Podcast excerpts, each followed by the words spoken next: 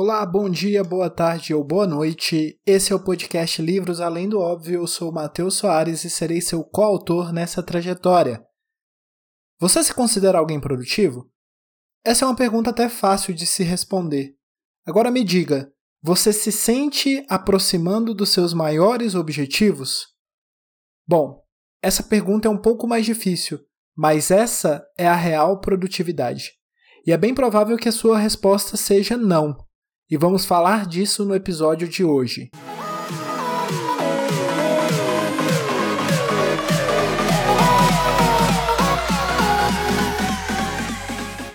Você já deve estar cansado de ouvir que meu objetivo é trazer uma sacada que possa aplicar imediatamente na sua vida. Mas é sério, eu sempre vou reforçar isso. Você precisa de apenas um insight de uma sacada, e eu sempre vou reforçar para que você procure a sua sacada única. E no episódio de hoje eu quero trazer para você uma visualização clara e assertiva para que você possa, de fato, ser mais produtivo. Esse episódio não é totalmente direcionado a um livro em específico, mas você perceberá que tem muito de dois livros que já citamos aqui: Foco, de Daniel Goleman, e Trabalhe 4 Horas por Semana, de Tim Ferriss. Além disso, eu cito alguns outros livros, como A Arte de Fazer Acontecer, de David Allen, e também A Lei do Triunfo, de Napoleon Hill. A minha proposta para você é que a gente defina o caminho de ser mais produtivo em duas grandes áreas: princípios e passos. Em princípios, vamos trabalhar aquilo que você precisa trazer para a sua mente que muitas pessoas aplicam de forma natural e por isso são notoriamente mais produtivas. Depois, na parte dos passos, vamos trazer com mais clareza o que você precisa fazer para se tornar, de fato, mais produtivo. Então vem comigo.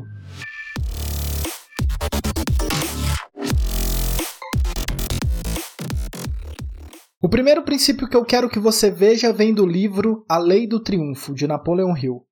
No caso, falamos especificamente da segunda lei: tenha um objetivo claro definido. A definição de objetivo claro é um princípio que deve ser respeitado sempre que você for julgar e desenvolver a sua própria produtividade. Para te lembrar sempre disso, eu te trago a frase de Alice no País das Maravilhas, mais especificamente do gato risonho, respondendo a uma pergunta da própria Alice. Se você não sabe para onde ir, qualquer caminho serve. E aqui é interessante notar como muitos outros livros usam a mesma ideia. No livro Sete Hábitos das Pessoas Altamente Eficazes, por exemplo, o segundo hábito é comece com o objetivo em mente. Bem curioso ser o segundo hábito, assim como era a segunda lei de Napoleão Hill, não é mesmo? O segundo princípio é, como deveria ser, entender o que realmente é a produtividade. Você precisa entender que produtividade é simplesmente uma lógica. Você investe recursos em algo e aquilo te traz algum retorno, algum resultado, algum produto final. Veja, se você é assalariado, você trabalha tantas horas por mês, ou seja, está investindo recurso tempo, trabalho, conhecimento, e recebe um produto final, salário. Quando falamos que queremos aumentar a produtividade, o que queremos de fato é melhorar a relação entre o resultado final e a quantidade de recursos que você colocou naquilo. Assim, você espera aumentar o seu produto final, que pode ser várias coisas, enquanto não aumenta ou aumenta pouco os recursos que você investiu. Isso é aumentar a produtividade. E é por isso que é tão importante ter um objetivo claro em mente. Afinal, seu produto precisa de alguma forma cumprir ou te aproximar do objetivo. O terceiro princípio é sobre as ferramentas que te tornam mais produtivo. De cara eu preciso te contar, isso é uma mentira. Nenhuma ferramenta tem esse poder. Agora, se você for uma pessoa produtiva, muitas ferramentas podem te ajudar nisso. Fato é que nenhuma ferramenta por si só te tornará produtivo. Eu lembro de uma época que eu tinha contratado e comprado a licença de três gerenciadores de tarefas, e eu continuava sendo improdutivo, produzindo pouco para a quantidade de recursos que eu investia.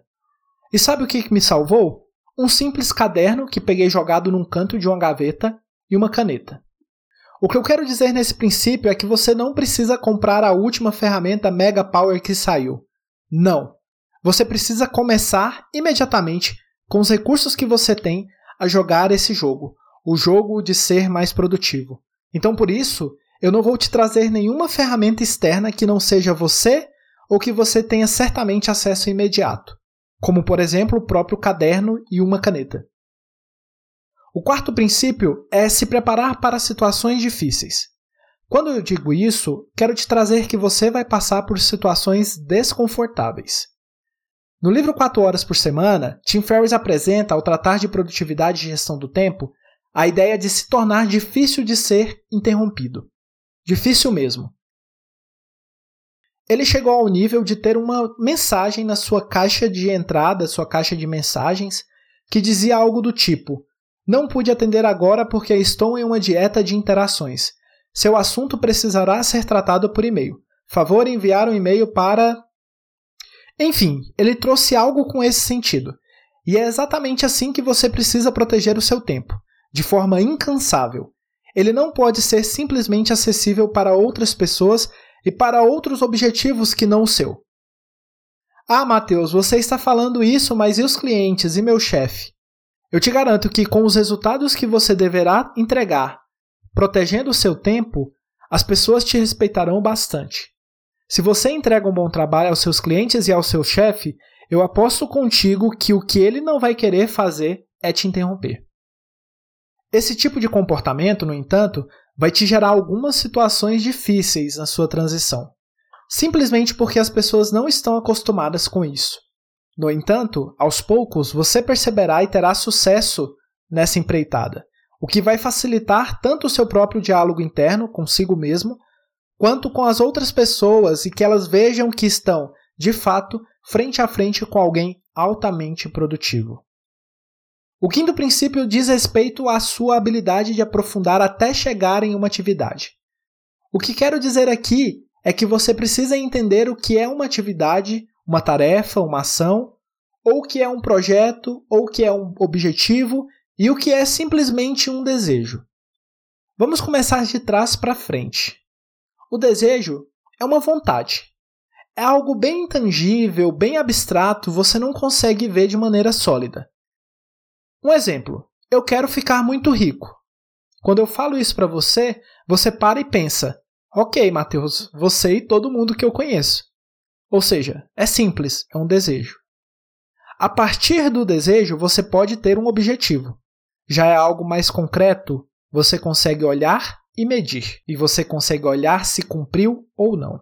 Projeto, usando a definição de David Allen, criador do método GTD, Getting Things Done, e autor do livro A Arte de Fazer Acontecer, ele orienta que tratemos qualquer coisa que envolva mais do que uma atividade como um projeto, e isso ajuda bastante a ser mais produtivo.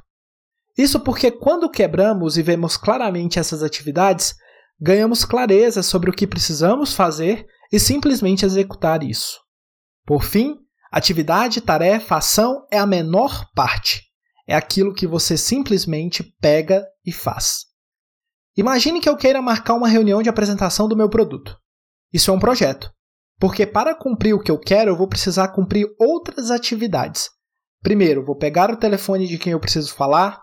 Segundo, vou pesquisar mais sobre essa pessoa. Terceiro, vou criar o meu próprio roteiro de ligação e abordagem. Por fim, finalmente, ligar. Veja, cada parte e execução foi uma atividade, uma tarefa, uma ação. O sexto princípio também é uma frase do próprio David Allen. Sua mente deve ser clara como a água. Isso significa tirar tudo o que é informação de dentro da sua mente, da sua cabeça, e registrar em algum outro lugar. Pode ser um caderno, um bloco de notas, um aplicativo, enfim, qualquer coisa. Você só precisa tirar da sua mente e, obviamente, precisa ser um lugar de fácil acesso e organizado para você acessar essa informação depois. Aqui vai mais uma citação de Allen. Sua mente foi feita para ter ideias, não para guardá-las.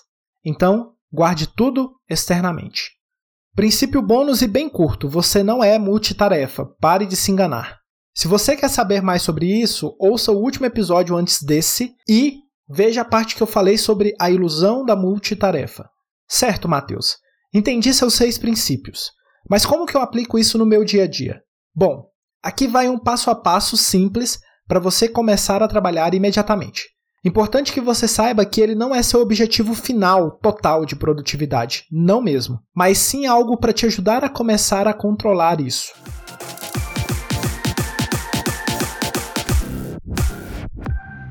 Primeiro passo: defina seus objetivos, sempre. Eu te recomendo pensar sobre seus objetivos em grandes áreas.